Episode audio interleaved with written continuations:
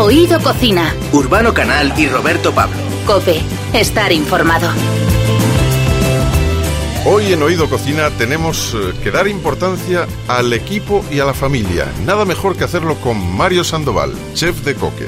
Y además también nos vamos a dar un rulo, ¿qué te parece? Perfecto. Rulo, rulo y a contrabanda, porque acaban de publicar un disco que es maravilloso, pero sobre todo no sabíamos, y te lo vamos a decir a ti, y él nos lo va a contar, que es un cocinillas. Y además vamos a acabar con una historia de amor a la tierra y de cómo reinventarte para terminar en el sitio del que saliste. Y es que hay que conservar. Conservarse, conservarse. Conservas seno. Oído Cocina. Urbano Canal y Roberto Pablo. Cope, estar informado.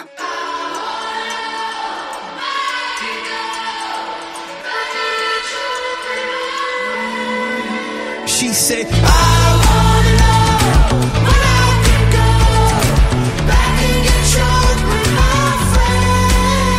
Pertenece a la tercera generación de hosteleros y en su casa todo tiene ese sabor familiar que le da haber crecido entre fogones y compartir con sus dos hermanos el peso del negocio que ideó su abuelo en 1955. Acaba de ser nombrado embajador mundial de la gastronomía 2019 en Nueva York y lo que supone es un espaldarazo a su carrera llena de éxitos. Estudió en la Escuela Superior de Hostelería de Madrid y en 1999 se hace cargo de Coque, el restaurante que sus padres habían convertido en un referente en Humanes de Madrid. Pronto los reconocimientos empiezan a llegar.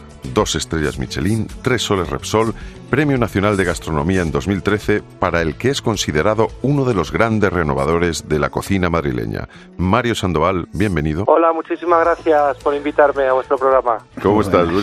A pesar de, de tu juventud, y lo decimos claramente, oye, son- nosotros nos consideramos jóvenes y tú lo eres más todavía, este año haces 20 al frente de Coque, ¿no? Así es, señor, así es. 20 añitos en las sartenes, Sí, en los señor. juegos. ¿Cómo han pasado así al mirar hacia atrás? ¿Demasiado rápido o, o- o parece que ha sido un mundo? Como un abrir y cerrar de ojos. Sí. Porque al final, cuando uno se dedica a su pasión, a, a aprender cada día, el tiempo vuela como la pólvora. Oye, tus hermanos Diego y Rafael eh, se encargan de la sala y de la bodega respectivamente. ¿Sentís afinidad con los hermanos Roca por aquello de ser también tres hermanos y tener también distribuido un poco, pues, eh, cada uno, ¿no? Lo que, lo que tiene que hacer, que al final es un compendio, ¿no? En la cocina. Por supuesto, para nosotros los hermanos Roca son el espejo donde mirarnos, ¿no? Yo creo que son una familia impecable, donde cada uno también tiene un rol dentro del, del restaurante, pero lo más importante de esto es el respeto que, que nos tenemos mutuamente, ¿no? Sobre todo a los dos hermanos, porque realmente Coque no sería Coque si no estuviesen ellos. Claro, está Eh, Juan Diego al tenemos- frente de la sala, Rafael en la bodega. La bodega, cada uno tenemos nuestro rol dentro del restaurante. Yo me Sí. ocupo de la cocina, de la creatividad, de los productos. Eh, Diego se encarga de la sala, de los recursos humanos y, y Rafael pues se, se encarga de todo el tema líquido de la bodega. Y eso hace de que eh, podamos avanzar eh, juntos un poquito más rápido que otros, porque realmente yo en esas áreas no me meto. Yo no me meto en la bodega ni en la sala y eso hace que esté más concentrado en mi trabajo. El trabajo que además tú empezaste como, como repostero, como pastelero, ¿puede Sí. ser? Sí, Sí. o sea, que hay esa Empecé afinidad con Jordi. Roca está- existe también. Empecé muy pequeño y pues siempre cuando eres un niño te llama la atención más lo dulce, pero luego ya cuando ya fui más adolescente pues ya hice el curso en la Cordon Bleu y bueno, empecé a hacer los estaller por el Bulli, el Arsá, Martín Berasategui y ya me fue como picando más el gusanillo de los salados, ¿no? De la cocina. Y una cosa que quizás no sabe tampoco la gente es que también tenéis un hermano entrenador de fútbol. Así es, así es. José Ramón, que José es el Ramón, segundo, claro. y que él estuvo conmigo en la cocina, eh, me enseñó muchas cosas, pero llegó el momento de dar el salto a, a bueno pues a su pasión que era el fútbol y el entrenamiento y, y la verdad es que le ha ido bastante bien. Ahora está ya casi a punto para firmar con otro equipo y bueno aquí le seguimos todos aquí. Yo yo que no soy muy futbolero cuando juega su, su equipo ahí estoy pegado a la televisión. A Eso, sí que es un equipo, efectivamente.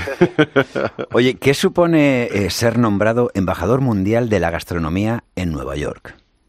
Bueno, pues yo creo que lo más importante es el orgullo que, que mm, como persona por traer el premio a España. y sobre todo a Madrid, a mi, a mi tierra, a mi pueblo. Pero lo más importante es que el premio ha venido otra vez a España, ha venido a, a la cuna de la gastronomía mundial y eso es lo que me siento orgulloso, que Madrid tenga ese reconocimiento para mí, para mis compañeros, para, para el equipo que forma Coque y es lo que más eh, siento ahora, ¿no? Que bueno, se podía haber ido a otra ciudad, yo qué sé, Claro. pues a Perú o a, o a Ecuador, no lo sé, a otro país del mundo y sin embargo ha venido a España, a Madrid, que es lo que más me orgullo me siento por eso, ¿no? Por supuesto. Eh, estamos hablando de una carrera que empieza eso en Coque, eh, con tu abuelo, que era, que era el que da nombre al, al restaurante, una idea que tuvo en 1955, ya lejano, y actualmente estáis en Marqués de Riscal 11, en el centro de Madrid. ¿Cómo ha cambiado el mundo gastronómico y, y vosotros a la vez, ¿no? con él en este transcurso? Bueno, ahí ha sido, como bien has apuntado, ya mi abuelo, que era el que puso el nombre al restaurante, pero Sí. realmente la fama era de mi abuela, la que guisaba. ¿eh? Que aquí hay que contar las cosas, hay que contar las cosas como son. Que sí, que sí. Entonces, bueno, ellos, él era tratante de ganado y entonces montaron el, el bar, era una pequeña tabernita en Humanes para hacer el business. Ujú. Y, y la que cocinaba realmente bien era mi abuela, que fue la que enseñó a mi madre Teresa, Sí. y mi madre enseñó a mi padre, y entonces ahí ya ellos crearon el negocio en Humanes en el 77. ¿Tú el llegaste a disfrutar, perdona, de, de esos guisos, de esa mano de tu Sí, abuelo? Sí. sí. A mi abuela no la conocí, pero a mi madre sí, y mi madre fue la que me enseñó a mí. Entonces, sí que había ese legado familiar, esa tercera generación donde aquí ya viene el punto más de sofisticación, ¿no? Ellos hacían, eh, bueno, pues eh, todos esos guisos tradicionales, el amor por el buen producto, el que el cliente si- siempre saliera satisfecho del restaurante y que saliera, bueno, pues con ganas de volver. Y eso lo aprendí de mi, de mi familia. Luego, nuestra parte, nuestro granito de arena ha sido un poco, bueno, pues el acercarnos a la innovación, a la sofisticación, donde eso, ese restaurante de, de cocina familiar, pues diese el, el salto a un restaurante que sea referente en España, pero en ese salto han sido 20, 25 años de trabajo de mis hermanos, Ujú. mío para para poder hacer para poder haber dado ese paso eh porque no es fácil no no no cambia uno de la cocina tradicional a la alta cocina en un segundo no claro. es son 20 años de trabajo de esfuerzo de sacrificio en Humanes que era un pueblo bueno pues es un pueblo al sur de Madrid que le tengo mucho cariño que es mi pueblo Claro. pero realmente eh, nuestra nuestra cocina debería de estar ubicada en, el- en la misma comunidad de Madrid, como es Madrid, en la capital, pero más expuesta al mundo, ¿no? Donde el turista y el cliente tuviese mejor acceso para poder venir a, a conocer lo que hacíamos.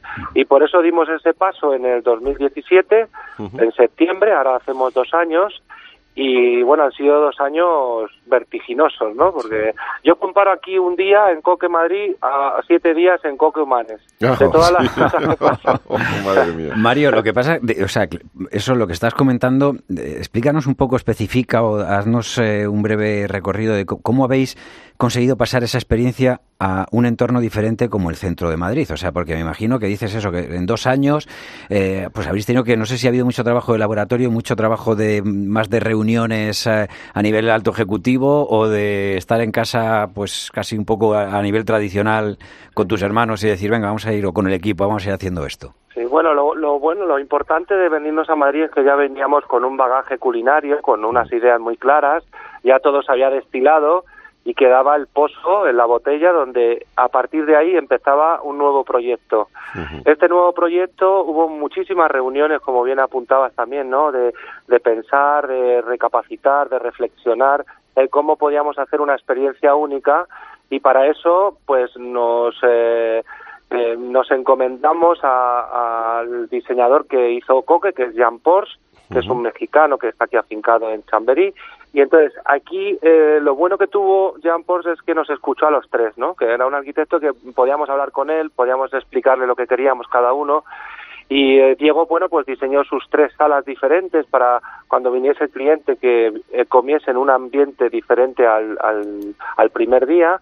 Luego Rafael diseñó su bodega con, bueno, pues una bodega que es así tipo tipo eh, coliseum, donde las botellas estaban expuestas con una temperatura ideal y tal. Y yo monté la cocina con él. Entonces, cada uno creó su espacio para, para que el cliente viviese una experiencia original, donde primero pasan por el bar, luego siguen el recorrido por la bodega, llegan a la cocina donde yo les doy la bienvenida y toman un aperitivo conmigo, les enseñamos el horno de leña y toda la parte de la esencia que tenía Coque de Humanes, y luego ya se sientan en la mesa. Entonces, bueno, eso ha sido muchas reuniones. Luego también una parte importante fue el equipo, porque hubo el 50% del equipo veníamos de Humanes, pero había que crear otro 50% eh, por ciento para poder eh, atender a todos los comensales que había aquí en Madrid, porque en, en Humanes teníamos eh, 30 comensales y aquí tenemos 60. Entonces, Ya. claro, eh, hubo Es doble, el equipo. claro, Claro. Sí, Así sí. que bueno, el doble y, y bueno, yo creo que ha sido una experiencia vital mm, muy bonita. Estamos viviendo un sueño, el poder estar compartiéndolo con el equipo, con los clientes, con las personas que han venido a conocernos estos dos años y todos los que faltan, ¿no? Entonces, yo lo que sí que veo este año, este segundo año que estamos más asentados, todo está más rodado y bueno, hasta que uno se habitúa a este nuevo espacio, pues le cuesta un poco, ¿no? Ujú. Sí, sí, si no estoy mal informado, el, el sitio, el lugar donde tenéis el restaurante, bueno, nuevo, de, de dos años, como has dicho, eh, en Marqués de Riscal, estaba una discoteca típica de la movida, era el Archie, Sí, puede ser. Archie, Joder. Archie fue, Archie fue el estudio 54 de Nueva York, pero en Madrid. Sí, sí, en Madrid, Entonces, claro. aquí todos los artistas que venían en los años 80 y del 84 al, al 90 y poco, eh, hubo una parte que la discoteca fue muy nombrada y sobre todo donde venía la movida de Pedro Almodóvar, donde. Maribel Verdú era, estaba aquí también de camarera, en el Ajá. Archie, bueno, había, había mucha gente que pasó por aquí y, y que, bueno, Madonna, por supuesto, Michael Ujú. Jackson. Archimillonario. Y, y esa esencia también la hemos querido un poco guardar, salvaguardar, porque queremos que también Coque, este espacio, pues ahora represente eh, la gastronomía de los años 20 en Madrid, ¿no? Junto con otros compañeros, pero que este espacio también, bueno, pues vengan literarios, políticos, artistas, a, a sentarse en nuestra mesa y a compartir esta experiencia de alta cocina. Mario, ¿cómo definirías? O sea, he oído tantas definiciones desde elegancia, eh, esa mezcla muchas veces de lo más tradicional, estamos hablando. ¿Cómo definirías tú tu, co- tu cocina? Bueno, mi cocina es una cocina contemporánea donde respetamos la, la tradición porque yo vengo de, de una familia que hacía esa cocina y que y que para mí es, es, es lo ortodoxo, ¿no? Lo, lo básico, ¿no? De, de una buena cocina es primero saber cómo se hace eh, la cocina tradicional, ¿no? Entonces, a partir de ahí, eh, nosotros siempre eh, ofrecemos al cliente platos originales y sobre todo con ese toque de innovación, ¿no? De, eh, sabéis que tenemos el acuerdo con el CSIC de hace Sí. 10 años y que vamos sacando cosas nuevas, desde los polifenoles de vino. Eh, queso sin leche, por ejemplo. Sí, la, la hidrólisis del huevo, Claro. bueno, los fermentados, hay muchas Sí. cosas que vamos avanzando para que al final llegue a la sociedad y la sociedad se pueda alimentar mejor o, o más sano, Ujú. pero siempre los primeros platos los, los prueban nuestros clientes, los que vienen a, a visitarnos. Para nosotros siempre es muy importante que el cliente salga satisfecho, pero que también salga eh, bien, que se sienta bien, eh, que no salga eh, muy agobiado de comida o que se sienta muy pesado, porque entonces es que algo no hacemos bien. Ujú. ¿eh? Lo de los polifenoles del vino, yo tuve ocasión en el restaurante cuando estabais en Columbus, ahí en, en Colón, de, Sí. de probarlos y realmente eh, intenté hacer algunas salsas O sea, que con ellos. compartirlo, amigo. pero no me salían como las tuyas, desde luego que no. pero, pero sí que es- son cosas que, que al final tienen su aplicación práctica en la cocina, o sea que la investigación, la investigación bueno, entonces es pan. fundamental, ¿no? Ah, sí, hacemos panes. El polifenoles no deja de ser un, un antioxidante, es una Sí. fibra de la piel de la uva y lo que te da es un, es un colorante natural, porque es así de uva tinta, y luego te alarga la vida del producto porque es antifúncido. Entonces, al final tú vas buscando herramientas para crear una cocina que tenga una propia identidad Hmm. y que al final lo que tú comes aquí pues no lo puedes comer en otros sitios. ¿Por qué? Ujú. Pues porque el cochinillo lo criamos nosotros, lo hacemos Claro. nosotros al momento. Eh, casi todos los productos que utilizamos son productos de elaboraciones y de y de y de productores que rebuscamos por ahí, ¿no? Y que al final te comes pues una hortiguilla súper rica, deliciosa, cremosa, no sé, bueno, por apuntarte cosas, ¿no? Una espardeña que solamente el proveedor no la sirve a nosotros porque tiene muy poca producción. Ujú. Al final vamos buscando con esa lupa, esa lupa gastronómica de de ese bagaje culinario que llevamos tantos años buscando y buscando, pues al final lo que queremos es que el cliente, aparte de que coma bien, que eso ya se sobrepone, ¿no? Se, se, se, se- sobreentiende, pero sí que haya esa parte de sorpresa, respetando mucho la parte estacional de los productos, pues ahora estamos con la trufa, con, con los con los boletus que han llegado esta mañana, la manita cesárea, o sea, buscamos un poco, oímos mucho, escuchamos a los productos la, la estacionalidad. Que yo creo que eso es un poco también la parte responsable, ¿no? Pues de sí. los que compramos en un mercado o los que eh, comemos todos los días. Hay que ser responsable a la hora de elegir los alimentos. Mario, pues vamos a esa estacionalidad y te vamos a pedir que, como gran chef que eres, eh, no te vamos a decir ya, ¿verdad?, cómo haces tu cochinillo, que todo el mundo habla de él, u otros de los alimentos que nos estabas diciendo que, pues, eh, que pueden eh, hacer que una persona sea feliz simplemente entrando en vuestro restaurante en Coque, pero eh, dinos, por ejemplo, a ti, ¿cuál es tu plato preferido? ¿Dentro de los que tú haces o saliendo de ellos? O sea, ¿cuál es ese plato que a lo mejor por recuerdo también de, de lo que aprendiste con tu madre?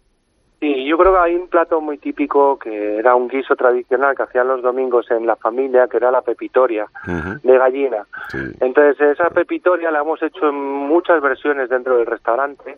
Ahora, actualmente la tenemos con la manita cesárea, que para mí es uno de los eh, hongos o setas más preciados de los que existen ahora en el otoño.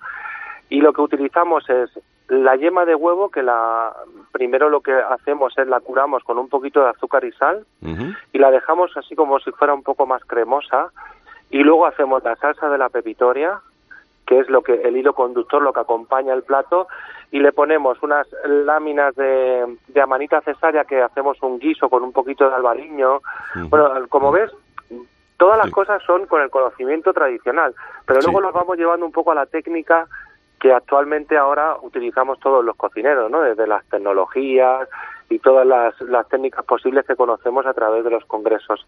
Y terminamos con unas laminitas de trufa. O sea, al final ese plato es un plato que se ha comido... Vamos. Claro, se ha, se ha comido toda la vida en el bar de mi abuelo, Sí. pero ahora resulta que lo hemos llevado respetando las texturas, las temperaturas, la cocción de la yema y al final, bueno, se convierte en un, en un plato de alta cocina pues irresistible, ¿no? Para mi modo de ver. Bueno. Simplemente con la imagen que has dejado estamos ya aquí casi, Sí. ¿sabes? Que... Nos hemos quedado pensando en el plato. sí, sí, yo es que lo estaba viendo. Si lo ibas describiendo, lo estaba viendo. O sea que... Y hablando de, de eso, cuando, cuando un chef como Mario Sandoval sale, por, pues, por ejemplo, sales con tus hermanos, Diego, Rafael o José Ramón incluso, ¿no? Que también, eh, y salís a tomar una tapa, ¿qué es lo que se te ocurre pedir eh, cuando estás en un bar? Bueno, yo sabes que yo soy muy defensor de, de, de toda la gastronomía que hay aquí en Madrid. Además tenemos una gran suerte de, de esos pequeños empresarios que se, se la juegan todos los días y que abren esa pequeña tabernita o ese bar de pinchos. Me gusta ir mucho por la zona de Malasaña, por la zona de. Del Madrid de los Austrias, toda esa zona de, de la parte de la Plaza Mayor y, y ir encontrando sitios que sean muy originales, ¿no? Ajá. Luego están también, bueno, pues todas las tabernas de Arzábal, eh, la Lardosa para tomar esa tortilla. Sí, uf, Eh, uf. bueno, hay muchos sitios, muchos rincones en Madrid que son especialmente únicos, ¿no? Eh, desde luego restaurantes tradicionales como por, por ejemplo Sacha, que yo soy muy muy de, Sacha de esos restaurantes de producto, Ujú. la tasquita de enfrente, bueno, etc, etc, ¿no? Pero yo, por ejemplo, pues cuando yo era novio de mi mujer, pues yo quedaba con ella en el Almendro 13, fíjate. ¡Qué bueno! ¿eh? A los huevos Era- rotos. En el Almendro 13 y nos comíamos una porra que eran allí con el, bueno. con el barbadillo. Sí, y sí. yo soy feliz con muy poco. O sea, al final es las cosas bien hechas y que realmente te emocionen o te lleguen o te toquen un poco. ¿Sabes ¿no? que ese sitio sale en una canción, creo que es de Mal Serrano, si no me equivoco, o de, o de Lichis de la Cabra Mecánica, no me acuerdo, ¿sabes? Pero de Almendo 13, que habla de cómo, de la extraña pareja, cómo hay justo. ¿sabes? Sí.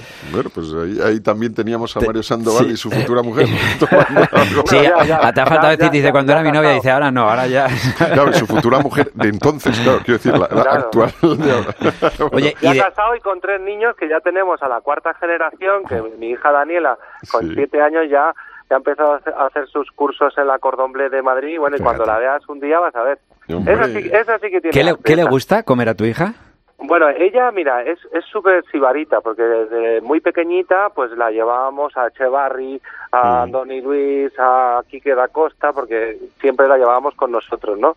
Y eh, a lo mejor del menú la pedía dos o tres platos que yo creía que le podían encajar a ella, y siempre desde muy pequeñita, con tres, cuatro años, ha ido a los restaurantes con, con nosotros, con mi mujer Cristina, conmigo, y ha comido los platos de los menús. Entonces, luego también tiene la suerte de que los sábados, como no hay cole, me la traigo aquí al restaurante y me ayuda. ¿Eh? Así que así empecé yo. Vamos, que menudo maestro. Te iba a decir, ¿a- ¿adoptas chavales de 50 años? Digo, porque Urbano y yo, ¿sabes? Si es cuando salgáis de cañas nos, nos ponemos como uno más de la familia, ¿eh? Y nos Oye, venido- venidos un sábado que os va a gustar, ¿eh? El ver, el ver un poco la- el escenario, o sea, el backstage antes de abrir la puerta del restaurante mola mucho porque vienen los productos casi vivos, luego todo el mundo está concentrado haciendo sus fondos, haciendo sus su mise en place, como la llaman en Francia, su preparación. Y es bonito verlo, ¿eh? Hay algunos clientes que vienen algunos sábados a ver cómo trabajamos, Pues ¿no? te, cogemos el, el testigo, te lo digo, porque sí que sería bonito ir un día y, y grabarlo y, y luego Perfecto. poder eh, Y ponerlo. hacerlo. O sea, que sin Pues molestar, aquí- que aquí- nosotros nos aquí- ponemos en una esquinita, no molestamos, pero Aquí parece- me tendréis, aquí me tendréis. Mario Sandoval, un placer oírte y, y un abrazo muy fuerte de aquí de, de estos eh, seguidores y chefs, eh, aprendices gracias. Sí, sí, y sí. lo que haga Bueno, falta para, para pues- ese sábado. Y te agra- muy agradecido por vuestro, vuestra invitación y sobre todo deciros que eh, estamos muy orgullosos los madrileños de que el premio embajador de la gastronomía mundial venga a Madrid y sobre todo porque Madrid ahora está en un nivel Sí. muy muy muy bueno. Si es que estamos para comernos. Es que, Me ¿por qué siento orgulloso de ser partícipe de este movimiento. Muy bien. Mario Sandoval, un abrazo, Un gracias. abrazo grande. Gracias a vosotros. Llévame a tu casa del árbol, vamos a bañarnos en el río, que no deje nunca de girar esa cara de aquel vinilo. Oído Cocina. Urbano Canal y Roberto Pablo. Cope. Estar informado. Yo sigo aquí escribiendo canciones, ni feliz ni perdido. Nunca estoy más de siete noches en un mismo destino. Bueno, nos acompaña hoy Rulo en Oído Cocina, basado en hechos reales, es su nuevo trabajo. Vamos a basarnos hoy un poco en lo gastronómico. Rulo, bienvenido. Nada, encantado de estar aquí. Eh, ¿Eres cocinillas? ¿Te gusta? qué bueno, ¿qué, qué función hace la comida o la, la cocina en tu vida? Soy súper cocinillas. O sea, no un poquito, no, soy cocinero. no profesional, pero me encanta, me encanta cocinar desde hace muchísimos años y, mm, y me gusta currármelo. Incluso cuando estuve tres años viviendo solo, no era el típico de, venga, ahora que vivo solo tres años no me lo curro. Pero no, me lo curraban incluso cuando vivía solo. Cuando vivías solo y ahora que vives en familia, pues la comida es algo que suele preocupar de forma especial a los padres. ¿Has cambiado los hábitos ahora cuando llegas a casa? Lo mismo, siempre, porque ha sido, he sido muy activo, la verdad. Es una cosa que psicológicamente a mí me relaja mucho. O sea, y luego cocinar para alguien y abrirte el vinito mientras me parece un ritual. O sea, el, el descorche de la botella, el catar el vino que respire un poquito en lo que terminas de cocinar y cocinar la gente cuando viene a casa. Mi mujer también se dedica a la música. Entonces todo el rato estamos haciendo comidas en casa, la verdad. Disfruto muchísimo y, y copio mucho cuando como, como mucho fuera de casa y copio mucho y pregunto mucho y lo que es que sé que los cocineros no te dan cuando te dicen la se atreven a darte la receta de lo que estás comiendo Algo lo hago- esconden. sí lo, hago en casa y digo macho no es por No falta de rodaje es porque este tío no me ha dicho lo que realmente yo quería no Yo he probado la ensaladilla de chicote y aquí cuando estuvo con nosotros nos dio la receta pues eh, con esos granos de, de granada, ¿no? Que le aportan Sí. un toque especial. Pero ah, yo decía, no es la misma. Por más que la le he hecho granos de granada, no me sabe igual que la que cuando la como en chicote. claro tío yo creo que se guarda ahí su hombre es normal no Sí, sí, claro. hablando de ensaladillas en el Trasgu en Torrelodones al lado de mi casa que me tratan siempre increíble es su especialidad y y ya no me atrevo ni a preguntar porque es que no me lo van a decir mira que me quieren y los quiero pero digo bueno creo que es para que vuelvas y pidas ensaladilla claro ¿Cuál es tu plato preferido? Fíjate que me lo curro en la cocina, pero mi y es una cosa que en los camerinos siempre está, porque lo pedimos así, tortilla de patata con cebolla y jamás congelada, por supuesto. O sea, eso es lo que va a ir por contrato y una, dos botellas de vino del lugar donde estemos, de la denominación de origen de donde estemos. Si vamos a Murcia, un Juan Gil, si vamos a y, y tortilla de patata, macho. Dicen mi banda está hasta las narices, la verdad, porque es una cosa. Y luego hay una cultura de la tortilla de patata, sobre todo en el norte, que es muy difícil que entres a un lugar y te pongan ese mazacote seco, sin cebolla y con huevina. O sea, en el norte, en Cantabria en especial, lo de las tortillas con bonito y no sé qué, con jamón y queso. Los huevos son también, yo creo, es que claro, el material hace amarillo, mucho. es Ah, claro. amarillo. sí. Y, y al final soy un... Y me sale francamente bien, la verdad. ¿Muy también. cuajada o poco cuajada? Como Poco, poco, Un tipo... cuajadita. Sopa, ¿no? Ah, Sí, tipo la de, ¿cómo se llama? La de, la de, la de Galicia, la de Betanzos. La ¿no? Betanzos, vale. sí. Eh, para nosotros adentrarnos en la cocina es una especie de ceremonia y elaborar una receta siempre lo hemos comparado con componer una canción. Imagínate que has quedado con un grupo de amigos y les quieres seducir con una receta. ¿Qué les prepararías? Wow. em, por ejemplo, ahora que estamos en invierno, me encanta cocinar eh, patatas. Antes las hacía la riojana, ahora ya chorizo y cosas así me resultan muy fuertes, aunque amo, amo la cocina riojana. Las hago desde hace unos años con, con gulas y con, con langostino. Y el, imagínate el fumé, ¿no? El, Sí. el fumé lo tengo en botecitos, lo congelo, o sea, es que Sí. te he dicho que me lo curro. Lo congelo y cuando quiero hacer, pues lo saco el fumé y, y te lo juro que te chupa los dedos. ¿Cómo haces el fumet? Bueno, con las cabezas de las, de las gambas. Mm. Tan sencillo y tan, tan sencillo como eso, la verdad. Mm. Con las de los langostinos, perdón. Y, o sea, la digestión es mucho más light y, y las he hecho siempre. Ahora, bueno, antes era como tabasco, ahora me traje de Budapest unos cuantos kilos de paprika y le echo paprika, que a mí me gusta el picante. Y te lo juro que, que me pongo ciego, pero luego a las dos horas o a la hora estoy bien, no me puedo funcionar. O sea, más que paprika es papica. Pica, pica, pica. Sí, sí. ¿Cuál sería tu bocata preferido? Wow, mi bocata preferido. eh, creo que es inigualable el buen jamón con, con tomate restregado, ¿no? Creo que ese es, in- es in- inmejorable. ¿Y una tapa? Wow, una tapa también. Soy muy fan del foie también. Cuando voy a Donosti me arruino, pero, pero hay un lugar que te pone el foie ahí calentito en el momento tal y, y me puedo comer, que hay gente que le empalaga. Yo me puedo pillar un empacho de foie perfectamente. Me encanta.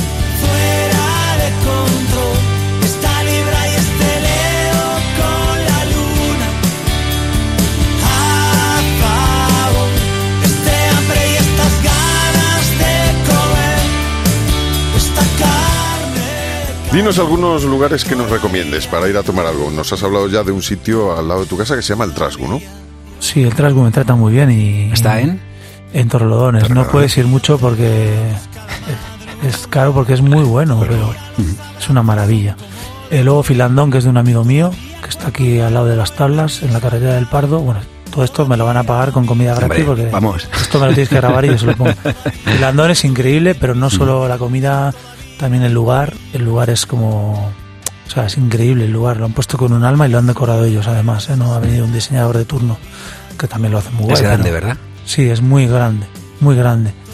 Y Félix, el metro es mi amigo, ahí vamos, vamos mucho, la verdad. Y es de los sitios que se ve la cocina, además. Sí, sí, sí, se ve la cocina, es increíble. El género, el género, ellos tienen un género especial.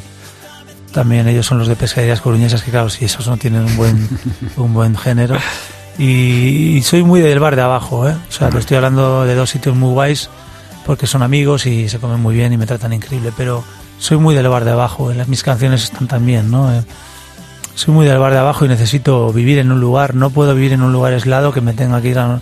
Necesito un bar cerca, de verdad, Pues para tomarme el segundo café. Coincidimos totalmente. O sea, eso de salir a tomar algo, salir con los amigos, salir a tomar una caña, un café, un refresco, lo que, un caldito, Sí. eh, siempre sienta muy bien.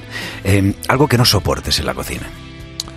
Hombre, no soporto cuando, no sé, cuando me emplatan algo grasiento, ¿no? Cuando, o sea, me encanta la fritura, pero no, pero yo cuando lo hago en casa, pues, coño, pues, cambio el aceite muy a menudo y lo cambio siempre a diario, cada vez, y, y pongo papel, o sea, cuando algo está emplatado con, con aceite digo, joder, qué falta de amor.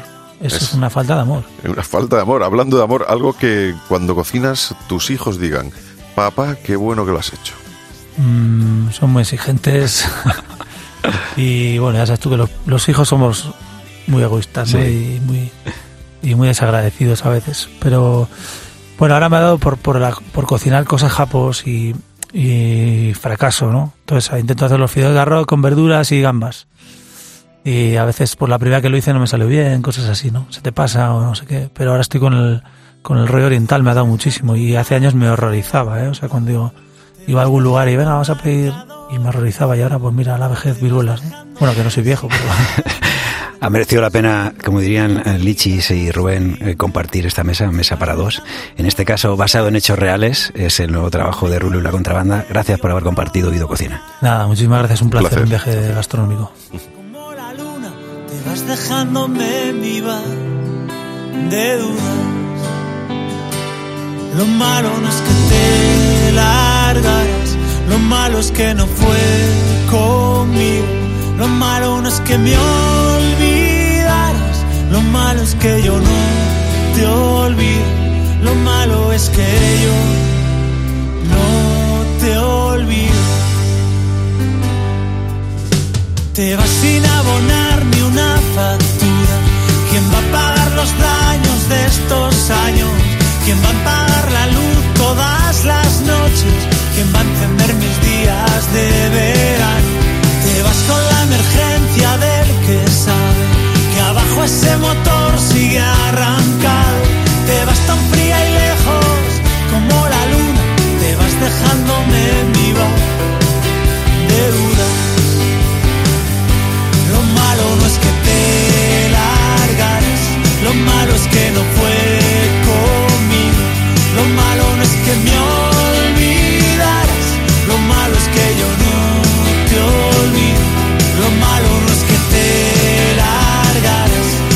lo malo es que no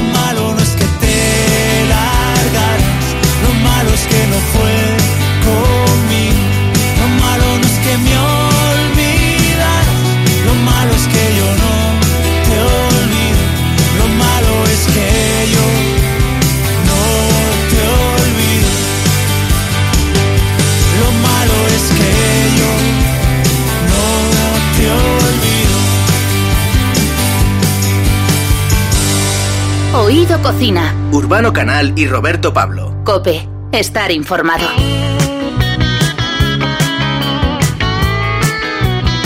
Hola, soy Fran Senra, nací un 16 de enero de 1975 en un paraíso llamado Sanlúcar de Barrameda con otro varón llamado Pedro y somos conocidos en Sanlúcar eh, por muchas cosas, pero sobre todo por eso, por ser gemelos.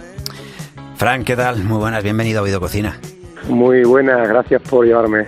¿Cómo estás? Oye, eh, efectivamente, tú viniste acompañado de... No viniste solo a este mundo, ¿no? Viniste acompañado de otro ser parecido o casi igual. Que es tu- Bueno, eh, eh, los años y quizás la alimentación hacen que cada vez nos parezcamos un poco menos, pero hemos sido siempre igual casi en todo. ¿Eso qué quiere decir? ¿Que uno se ha engordado un poquito más que el otro o qué? No, eh, quiere decir que, que mi hermano es más feo que yo. bueno, tuvisteis una infancia que, por lo que tenemos entendido, fue una infancia feliz, ¿no? Una infancia feliz, una, una infancia idílica, nos, eh, nos criamos y crecimos en el barrio marinero de Sanlúcar de Barrameda, en una barriada llamada Bonanza, que es donde está situado el puerto pesquero. Mm. De hecho, allí es donde salió el Cano y Magallanes para dar la primera vuelta al mundo, tan conocido y tan famoso hoy en día, y el tercer viaje de Colón. Y bueno, Sanlú- eh, Bonanza, como he dicho anteriormente, eh, está situada en una zona estratégica, prácticamente frente al Coto de Doñana. Estamos a un minuto en, Sí. en lancha. Sí. Y bueno, como sabéis también en Sanlúcar y la zona de Bonanza, eh, eh, la parte de tierra, eh, tomates, patatas, etcétera, también es muy conocida, muy famosa, y allí es donde, donde crece, donde se cría. Creo que durante los primeros años vuestra educación, o sea, os dedicasteis mucho al deporte, ¿no? Sí, nosotros hemos sido siempre muy deportistas. Dicho, no he sido un gran estudiante porque siempre pensaba en el baloncesto, sobre todo. Se puede ser las dos cosas, ¿eh, Fran? Se puede ser gran deportista y buen estudiante también, ¿eh? Pues para que tú veas solamente lo primero. Aunque luego sacamos nuestras carreras, ¿eh? Mi hermano es licenciado en Derecho, y yo soy licenciado en Periodismo. Pero bueno, eh, en aquella época tan feliz y sin gente, sin tráfico prácticamente, en Bonanza, en San Lucas, eh, jugábamos al fútbol y al baloncesto en cualquier rincón. Y, eso, ah, bueno, durante unos años has estado fuera, ¿no? De, ahí, de Sanlúcar de Barrameda. ¿Qué, ¿Por dónde, qué recorrido vital has hecho?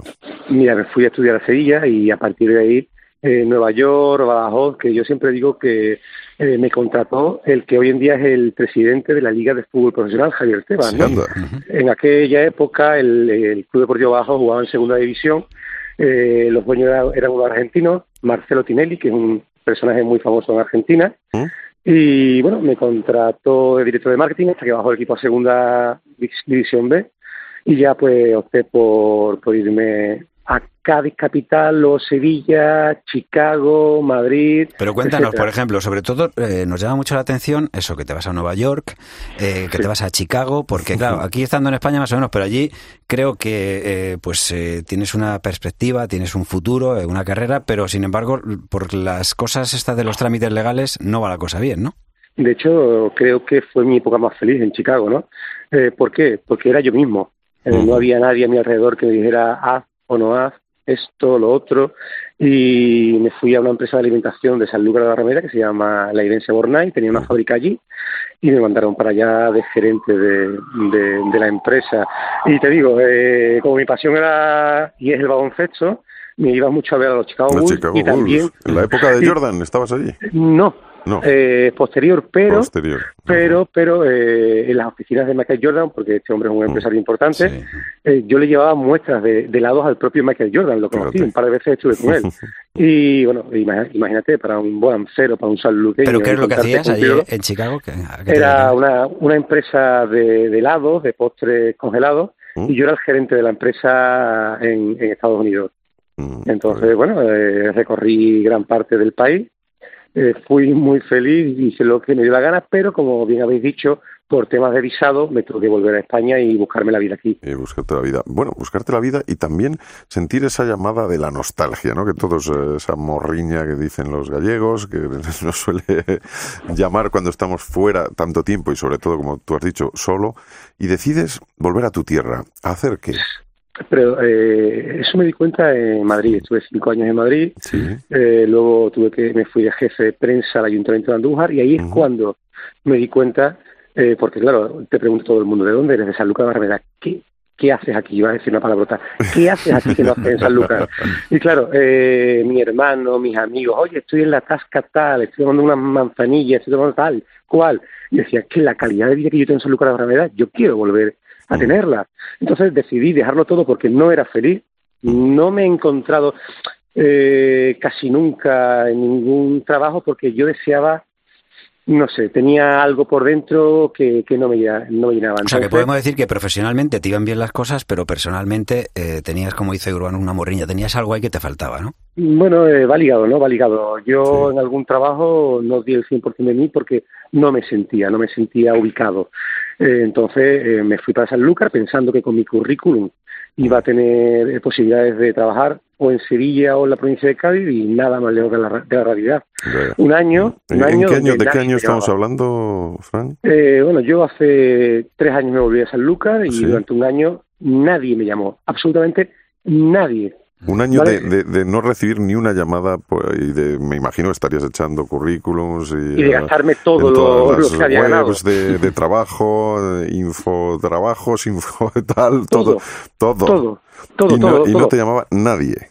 Absolutamente nadie, máster, eh, experiencia laboral, etcétera.